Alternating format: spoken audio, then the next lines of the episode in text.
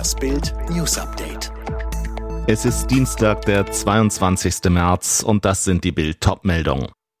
Ukrainischer Botschafter in Deutschland nach Angriff auf Einkaufszentrum in Kiew schockiert. Kritik an Verteidigungsministerin Lambrecht. Lindsey Vonn droht Prothese. Es ist ein Bild brutaler Zerstörung. Nach einem Raketenangriff auf ein Einkaufszentrum im Kiewer Stadtviertel Podilski ist vom vormaligen Prachtbau nichts mehr zu sehen. Stattdessen ragt ein rauchendes Stahlgerippe in den Kiewer Himmel, Trümmerteile liegen überall, im Boden klafft ein Meter großer Krater.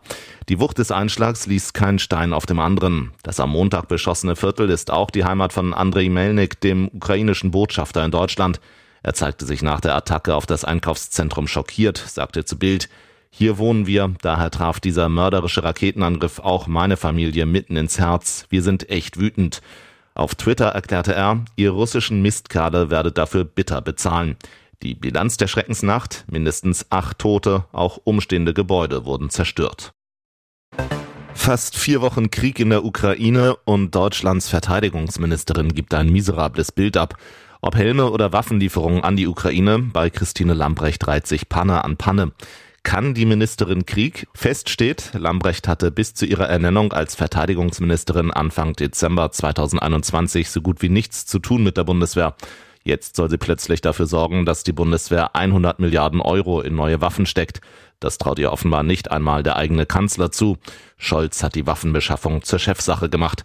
Zoff gibt es auch um die jüngsten Waffenlieferungen. Die versprochenen 2700 Flugabwehrraketen waren zum Teil Rott.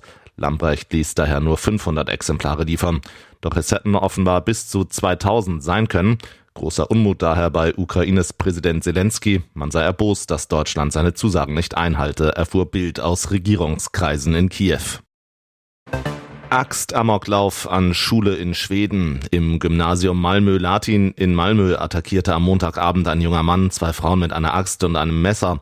Beide Frauen sind bei der Gewalttat ums Leben gekommen.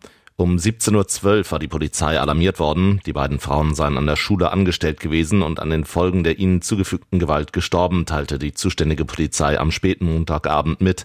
Ein 18 Jahre alter Schüler sei unter Mordverdacht festgenommen worden. Der Täter leistete bei der Festnahme keinen großen Widerstand, berichtet Aftonbladet. Zahlreiche Schüler mussten um 19 Uhr noch immer in Klassenräumen warten, während Polizisten die Schule nach einem möglichen zweiten Täter durchsuchten. Die Beamten hatten rund um die Schule außerdem Straßensperren eingerichtet. Warum der junge Mann in der Schule amok lief, ist weiter unklar. Bäckerrichterin appelliert an Jury, ignorieren Sie seine Berühmtheit. Am Montag war der Auftakt des Strafprozesses um Boris Becker vor dem Southwark Crown Court in London. Becker brachte neben seinen Anwälten Verstärkung mit. Hand in Hand kam er morgens mit Partnerin Lilian de Cavallo Montero zu Fuß zum Gericht. Der Prozess, der in Saal 3 in der dritten Etage läuft, kann das Leben des Wimbledon-Siegers für immer verändern. Becker soll den britischen Behörden in seiner Insolvenz Vermögenswerte nicht angegeben haben, nachdem er 2017 in London für zahlungsunfähig erklärt wurde. Bei einer Verurteilung drohen bis zu sieben Jahre Haft.